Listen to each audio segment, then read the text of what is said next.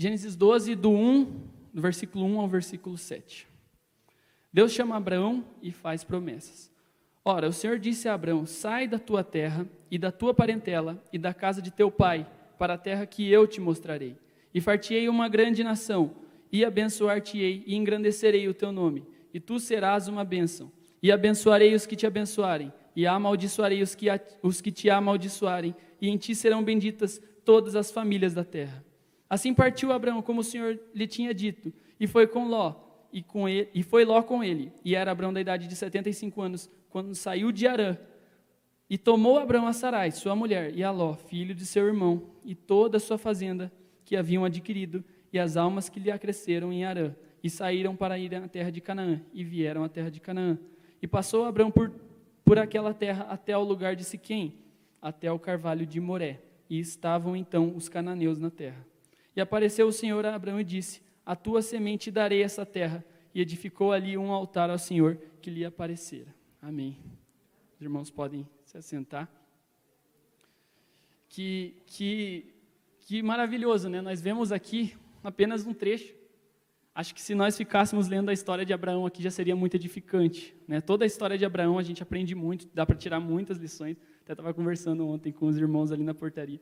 Se a gente ficar falando de Abraão, vai a madrugada inteira. Mas esse trecho já é muito interessante, que a gente consegue aprender bastante coisa. É um trecho maravilhoso, onde Deus faz a promessa a Abraão. E nós olhamos essa situação hoje, né? Abraão saindo da terra de. Primeiro, né, quando a gente volta ao versículo 11, a gente vê que ele sai da terra de Ur dos Caldeus, vai até Arã, e depois de Arã ele vai até a terra de Canaã. E a gente olha isso e fala, tem essa reação, que maravilhoso, né? Ele estava saindo lá de onde ele estava, de um lugar né, né, onde ele não era ninguém, digamos assim, e ia para a terra prometida. Isso é maravilhoso. Mas a gente tem que entender o contexto dessa situação.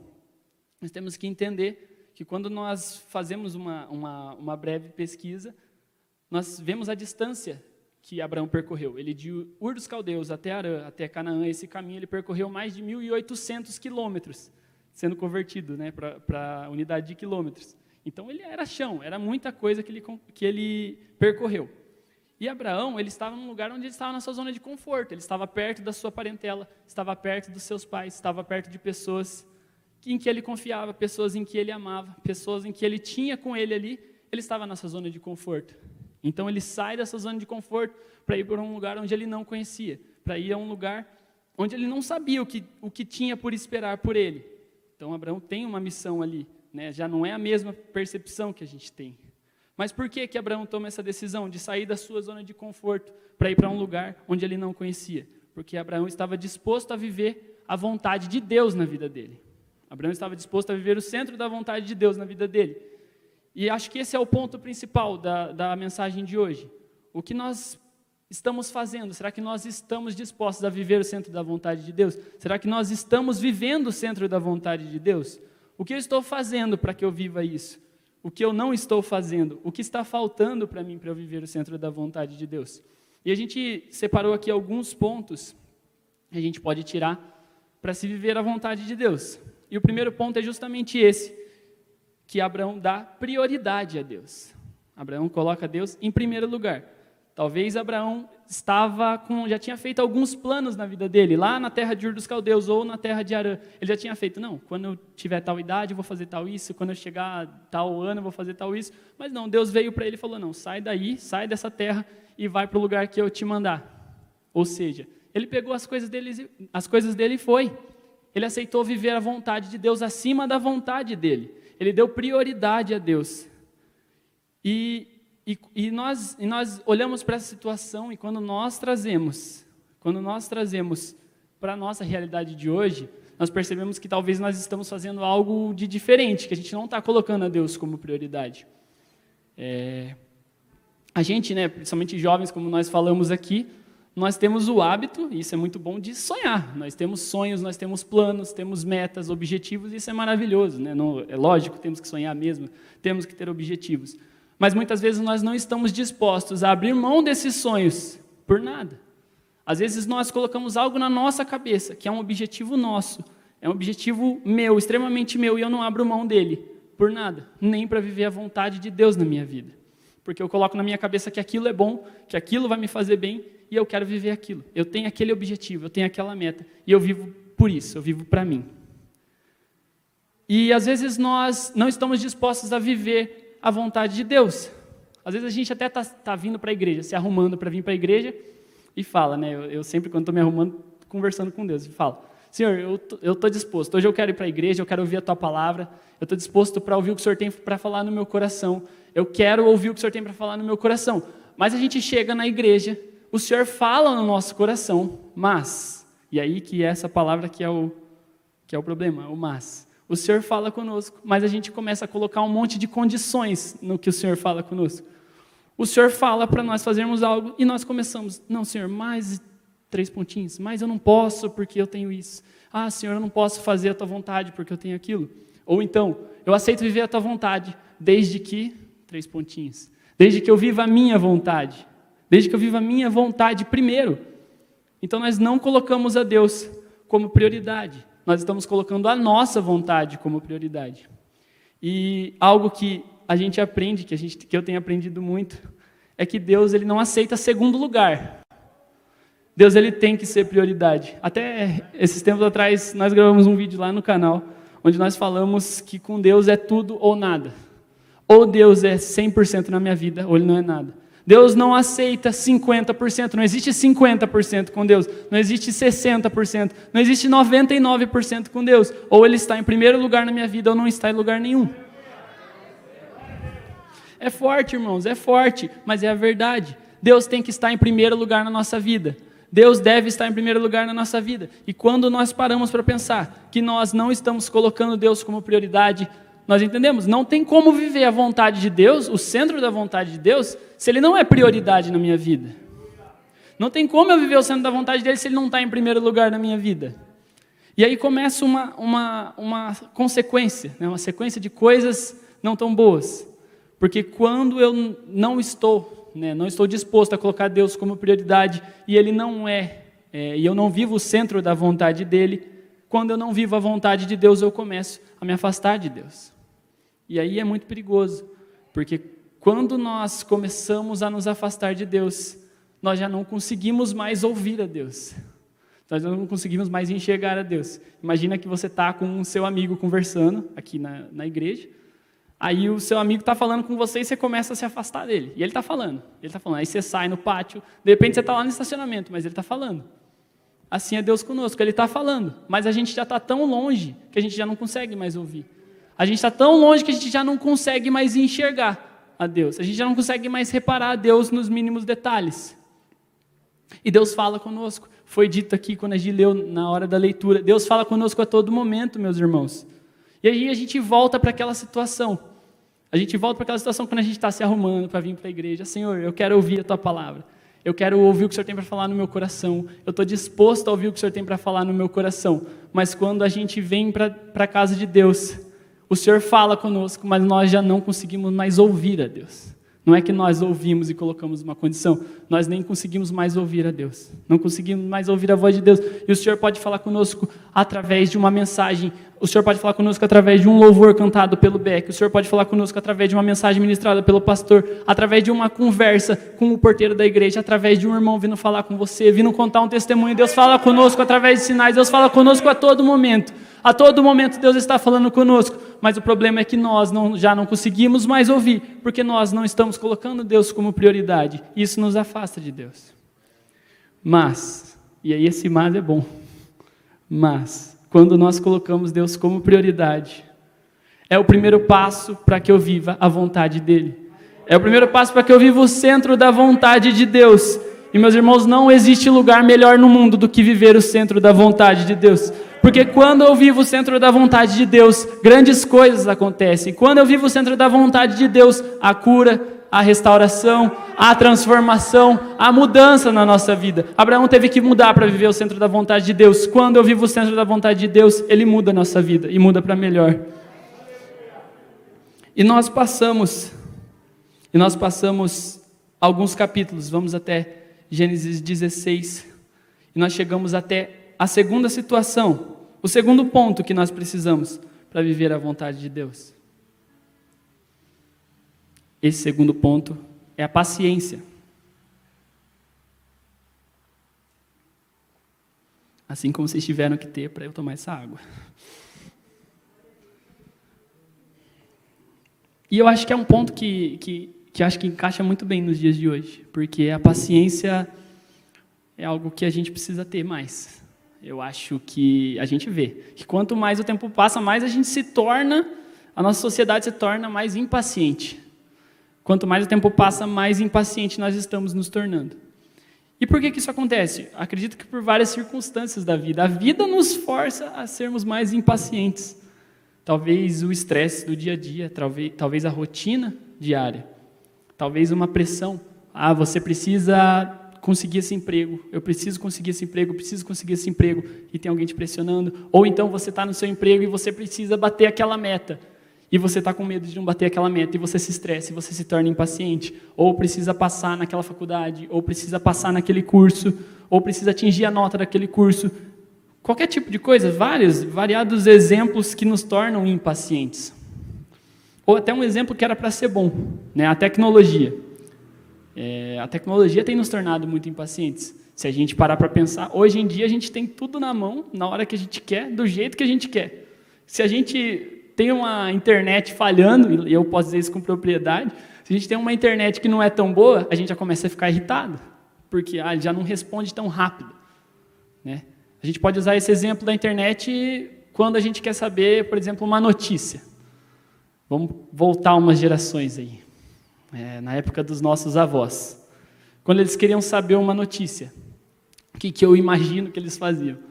Eles saíam de casa, iam lá na banquinha do, do jornal, pegavam o jornal lá, né, lia as notícias que o jornal queria passar, ali as manchetes, tudo, terminou de ler, guardava, já era. Eram as notícias que ele tinha do dia e ele só iria ter no, no dia seguinte, na próxima edição do jornal. Ou então aqueles que tinham rádio, né, aqueles que já, já tinham o rádio. Então eles esperavam, sintonizavam lá o rádio na frequência que ele, que ele, do, do, do canal ali, do jornal, esperava o horário do jornal.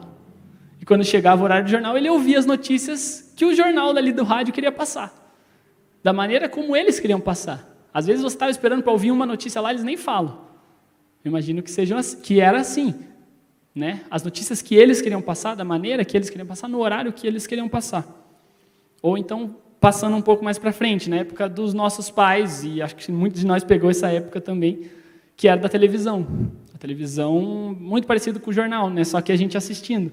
Então, a gente colocava lá no canal que a gente queria, assistia o jornal na hora do jornal, e ele passava a notícia que ele queria passar, da maneira que o jornal queria passar. E então a gente não tinha esse controle, né? A gente não tinha esse controle de ouvir a notícia na hora que a gente queria. E o jornal muitas vezes é, passava a notícia, às vezes com uma entonação diferente, né, sendo um pouco parcial aqui para a gente absorver do jeito que eles queriam, e era essa notícia que a gente tinha. Hoje em dia, não. Hoje em dia, se eu quero saber uma notícia, o que, que eu faço? Eu pego o meu celular, entro no Google ali e digito a notícia. Ou, faço igual meu pai, né? ele fala ok Google, e aí já fala a notícia. Eu digito a notícia ali que eu quero e eu recebo páginas e mais páginas e mais páginas e mais páginas da mesma notícia, da mesma, da mesma manchete ali. E cada uma dessas páginas com vários links e várias fontes e vários portais da mesma notícia. E aí o que eu faço? Eu vou, em menos de dois segundos já apareceu para mim, eu clico ali, eu leio a notícia. Aí quando eu leio a notícia, eu vejo, ah, não, não gostei muito dessa fonte, eles não, não falaram do jeito que eu quero, eu saio, entro no segundo notícia. Ah, não gostei também, vou no terceiro, vou no outro, até chegar num ponto onde eu encontro da maneira que eu quero, eu encontro a notícia do jeito que me agrada mais. Então eu praticamente formulo a notícia para mim, do jeito que eu quero, com a fonte que eu quero. Então hoje em dia eu consigo chegar numa notícia na hora que eu quero, do jeito que eu quero, da fonte que eu quero e eu compartilho para quem eu quero, então é muito mais fácil. E isso é bom. Nesse caso, isso é muito bom, porque nós podemos confiar mais, né? nós podemos ir atrás de mais fontes. Mas com as coisas de Deus não funciona desse jeito. Com a vontade de Deus não é desse jeito. E quando nós vamos a Gênesis 16, a gente vê que Sarai e Abrão, eles falham nesse sentido. Eles acabam tropeçando nesse sentido. Sarai chega para o seu marido, chega para Abraão, e ele fala: Olha, Abraão, eu, eu já estou com uma idade avançada, eu já, não, já percebi que Deus não quer me dar filhos, eu não vou ter filhos, você tem uma promessa. Então faz o seguinte: tive uma ideia, tive uma grande ideia. Vai lá, está aqui ó, minha serva Agar, se deita com Agar, tem um filho com ela, e aí desse filho aí vai ser seu herdeiro, e a gente cria uma família a partir desse filho. E é isso, pronto, a gente deu uma ideia para Deus, né? deu uma forcinha para Deus. E, e, e, que erro, né? Que grande erro de Sarai de dar esse conselho para Abraão. Eu acho que pior ainda, Abraão vai lá, ele podia muito bem ter repreendido. Não, não, você está doido, não é isso não, não é isso que Deus quer para a gente. Mas não, ele vai lá e acata o conselho da sua esposa. E faz exatamente como ela disse. E Abraão se deita com Agar, Agar engravida de Abraão. E o que a gente entende nessa situação? Que eles quiseram dar, digamos que um empurrãozinho para Deus, quiseram dar uma forcinha para Deus. Tipo, a promessa pelo jeito não vai acontecer. Vamos dar um jeito? Vamos fazer com as nossas próprias mãos? Vamos fazer nós mesmos isso acontecer? Quiser dar um palpite, e cá entre nós, acho que a última coisa que Deus precisa é um palpite nosso na vontade dele. Né? E quando eles fazem isso, não é a vontade de Deus. Não é o que Deus queria para a vida deles. E eles fazem isso e começa a vir uma consequência de coisas ruins, porque eles não tiveram paciência, eles tentaram acelerar o processo do propósito. Deus tinha um processo, Deus tinha um propósito na vida de Abraão, Deus tinha um propósito na vida daquela família, mas tinha um processo que eles tinham que passar. E eles tentaram acelerar o processo para fazer da forma deles, que fosse da maneira que eles queriam, receber a bênção mais rápido. E quando eles fazem isso, infelizmente, eles saem do centro da vontade de Deus naquele momento. Porque a vontade de Deus não era aquela. A vontade de Deus não era que eles tivessem Ismael naquele momento. E como foi dito anteriormente, quando nós saímos do centro da vontade de Deus, nós nos afastamos de Deus. E quando nós nos afastamos de Deus, isso começa a gerar crises na nossa vida. Começa a gerar crises na nossa vida. E pode ser dos mais variados tipos de crise. Pode ser uma crise financeira, pode ser uma crise espiritual, pode ser uma crise de relacionamento, uma crise conjugal, pode ser qualquer tipo de crise. Nesse caso, criou-se uma crise no relacionamento deles, tanto entre eles quanto com a serva Agar. Por que criou essa crise? Porque quando Sarai percebe que a sua serva pode engravidar e ela não, ela começa a se desesperar. Quando ela percebe que a sua serva pode engravidar e ela ainda não conseguiu engravidar, ela entra em crise. E ela começa a sentir um desprezo no olhar do seu marido. Ela começa a sentir um menosprezo no olhar daquele que devia mais amá-la. Ela começa a sentir um desprezo. E começa a se criar uma situação ruim. Eu imagino que começaram a sair brigas e discussões e crises e mais crises. E Sarai ficou chateada, ficou indignada, e Agar, com isso, ficou com medo também, ficou mal, ficou constrangida e fugiu. Agar foge, vai para uma fonte lá no meio do deserto. Que aconteceu? Né? Não era para acelerar a benção, não era para acelerar o, o processo, não era para a benção de Deus vir mais rápido, mas a benção de Deus, ao invés de vir uma benção mais rápida, acabou vindo uma crise criada por eles, porque eles quiseram acelerar o processo de Deus. Mas, novamente mais, eu creio num Deus que ele é misericordioso. E a sua misericórdia dura para sempre. Deus vai com a sua misericórdia, encontra Agar lá no meio do deserto e alcança Agar. Traz Agar de volta, faz uma promessa para Agar, que Ismael também seria pai de muitas nações, que através daquele filho ela também seria mãe de muitas nações. Deus traz ela de volta, reconstitui, né? É, reconstrói aquela relação e tudo fica bem. Quando nós tropeçamos no caminho, quando nós achamos que está tudo acabado, quando nós achamos que não tem mais jeito, meu Deus, eu estou em crise, já era, acabou para mim. Eu tento até fugir da presença de Deus, Deus vem com a sua misericórdia e nos traz de volta. Deus vem com a sua misericórdia e nos alcança, às vezes, num lugar onde nós nem imaginávamos, ninguém sabe onde a gente está. Deus vem com a misericórdia dele e traz a gente de volta. Deus vem com a misericórdia dele e nos coloca nos trilhos, nos coloca nos caminhos para que a gente viva a vontade dele, para que a gente viva o centro da vontade dele. E foi isso que Deus fez com eles, com aquela família. Passou mais em torno ali de 13 anos. Abraão já tinha 99 anos, em torno de 99 anos. Enfim, Deus chega para Abraão e fala: Agora sim, agora minha promessa vai ser cumprida na sua vida. E quando ele tem 100 anos, a sua esposa já tem 99 anos, a promessa de Deus é cumprida na vida deles. Nasce Isaac, o menino né, tão esperado, o filho lhe da promessa. Quem sabe Abraão estava pensando, né? Meu Deus, eu estraguei tudo. Eu atrapalhei tudo. O que, que eu fiz? Eu atrapalhei o processo. Eu estraguei a bênção que Deus tinha para a minha vida. Mas Deus foi e cumpriu a promessa dele na vida de Abraão. Porque nós somos fracos, nós erramos, nós falhamos, nós somos infiéis, nós erramos a todo momento, mas Deus é fiel. Se Deus prometeu na nossa vida, Ele vai cumprir. Deus tinha prometido na vida de Abraão, e mesmo ele tendo tropeçado, mesmo ele tendo caído, mesmo ele tendo desviado, atrapalhado, não só não ajudou, como atrapalhou, Deus foi e cumpriu a promessa que ele tinha na vida de Abraão. Quando Deus promete algo na sua vida, espere com paciência, porque Ele vai cumprir o que Ele prometeu na sua vida. E nós avançamos mais alguns capítulos. E vamos até Gênesis 22. E muitas coisas já, já aconteceram até Gênesis 22. Sarai já, já faleceu, já morreu, já não está mais ali. Abraão já vê seu filho, Abraão já, já mudou de nome, chama Abraão agora, e vê seu filho crescido, Isaac crescido. Até que Deus chega a Abraão, certo dia, e fala: Filho, agora eu quero que você sacrifique o seu filho para mim. E meus irmãos, o terceiro ponto que nós temos aqui é o amor.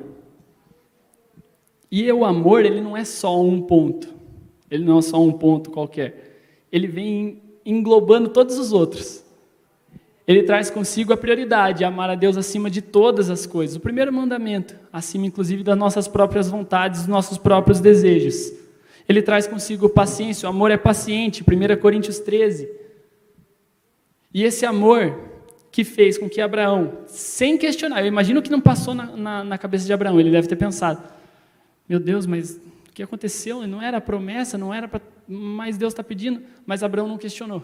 Abraão foi, se levantou de madrugada, chamou seu filho e foi. Ofereceu o sacrifício ao Senhor. Esse amor que coloca Deus como prioridade, esse amor que coloca a vontade de Deus acima das nossas próprias vontades, o desejo de Deus acima dos meus próprios desejos, o querer de Deus para a minha vida acima do meu querer para a minha vida.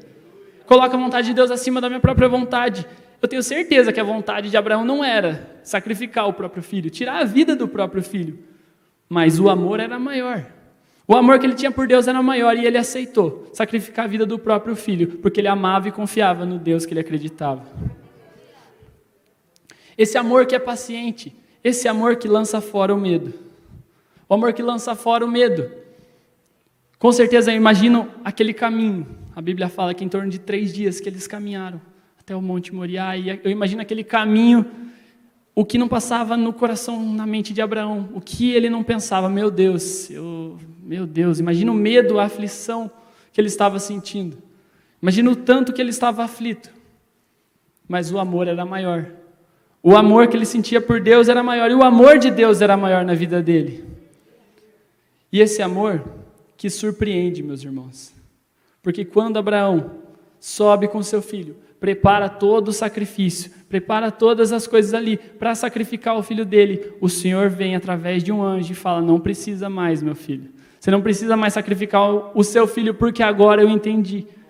Agora o Senhor entendeu que você é fiel, que você é obediente, que você creu no Senhor, que você obedeceu ao Senhor mesmo no momento mais difícil da sua vida. Você creu no Senhor, você foi fiel ao Senhor. E esse amor que surpreende. Eu imagino que Abraão talvez já estivesse até pensando o que, que vai ser depois disso tudo. Meu Deus, eu vou voltar? Meu Deus, sem meu filho? O que, que vai ser? Talvez já pensando na vida depois. Mas o Senhor veio e surpreendeu Abraão. O Senhor veio e falou: Você achou que ia voltar sem seu filho, mas não vai voltar, não. Pode tirar ele daí. Ali atrás tem um cordeiro, você sacrifica ele para mim. Você não vai mais sacrificar o seu filho. Esse amor que surpreendeu Abraão e nos surpreende a todo momento. Às vezes você entrou aqui já angustiado, às vezes você entrou aqui já triste, sem planos nenhum. Às vezes você já entrou aqui perdido por algo que aconteceu na sua vida, por uma decepção que você sofreu, por algo que você não conseguiu alcançar. E o amor de Deus está te surpreendendo agora. O amor de Deus te surpreendeu. O amor de Deus faz você sair diferente desse lugar. O amor de Deus nos faz voltar diferente, melhores do que entramos aqui. E esse amor, meus irmãos, que a gente já se encaminha até para o final da mensagem, esse amor que nos aponta, quando nós falamos de amor, nos aponta lá para frente, nos aponta para uma pessoa. Jesus Cristo. E por que, que o amor aponta? Por que, que isso aponta para Jesus Cristo? Porque a Bíblia inteira aponta para Jesus Cristo. Eu aprendi que a Bíblia inteira aponta para Jesus Cristo, meus irmãos. Jesus, que era perfeito, que não tinha falhas, que não tinha defeitos, que não tinha erro algum, nos amou. O amor de Jesus, que é esse amor infinito, que é esse amor incondicional, e está nos alcançando essa noite e nos alcançou antes de entrar aqui. Esse amor que fez nós chegarmos neste lugar. Foi por esse amor que nós estamos aqui. Um amor perfeito. Um amor que aceitou viver a vontade de Deus. Um amor que deu prioridade à vontade de Deus.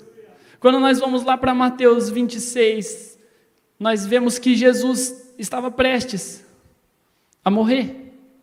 Jesus estava prestes a ser crucificado. E Jesus vai até o Senhor lá no Getsemane e começa a clamar ao Senhor e fala: Pai, se possível, afasta de mim esse cálice.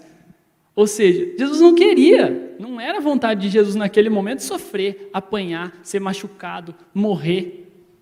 Mas a continuação do versículo fala: Sobretudo, não faça a minha, mas a tua vontade seja feita a tua vontade. Ou seja, Jesus, que era perfeito, não tinha erros, não tinha falhas nenhuma, aceitou abrir mão da sua própria vontade para viver a vontade do Pai.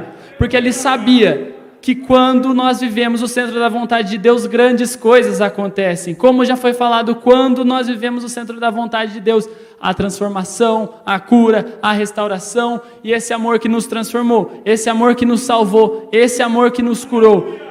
E no ato da cruz, foi demonstrado esse amor. No ato da cruz, o maior ato de amor que nós presenciamos, que nós soubemos, o maior ato de amor que já houve na terra. E esse amor, foi por causa desse amor que hoje nós podemos dizer que nós somos livres. Nós estávamos perdidos, nós estávamos derrotados, encaminhados para a perdição, mas hoje nós somos livres. Por causa desse amor, hoje nós somos salvos. Por causa desse amor, eu estava caminhando para a perdição e eu posso dizer que eu vou viver a vida eterna, porque é desse amor que me alcançou lá no ato da cruz. O amor de Deus, demonstrado por Abraão lá atrás, foi demonstrado por Jesus na cruz. E esse amor que é demonstrado aqui hoje. E esse amor que nos abençoa, porque esse amor também é um passo para nós vivermos o centro da vontade de Deus. E quando eu vivo o centro da vontade de Deus, foi falado na quarta-feira pelo pastor Ney aqui. O primeiro a ser abençoado sou eu. Mas através dessa bênção eu abençoo o meu irmão. Através dessa bênção eu abençoo vocês que estão aqui. E vocês que estão aqui abençoam os seus irmãos lá fora. Através desse amor, vocês abençoam os seus irmãos. E os seus irmãos abençoam outros. Por quê? Porque nós aceitamos viver o centro da vontade de Deus. E às vezes nós pensamos, meu Deus, mas eu estou com medo de abrir mão da minha vontade, eu tenho muito esse sonho, meus irmãos, não existe comparação da nossa vontade com a vontade de Deus.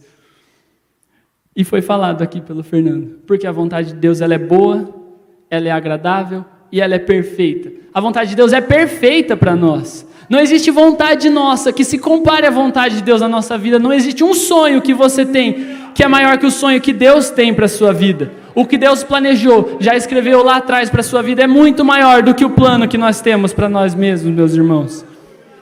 E é esse amor que nos alcança até hoje.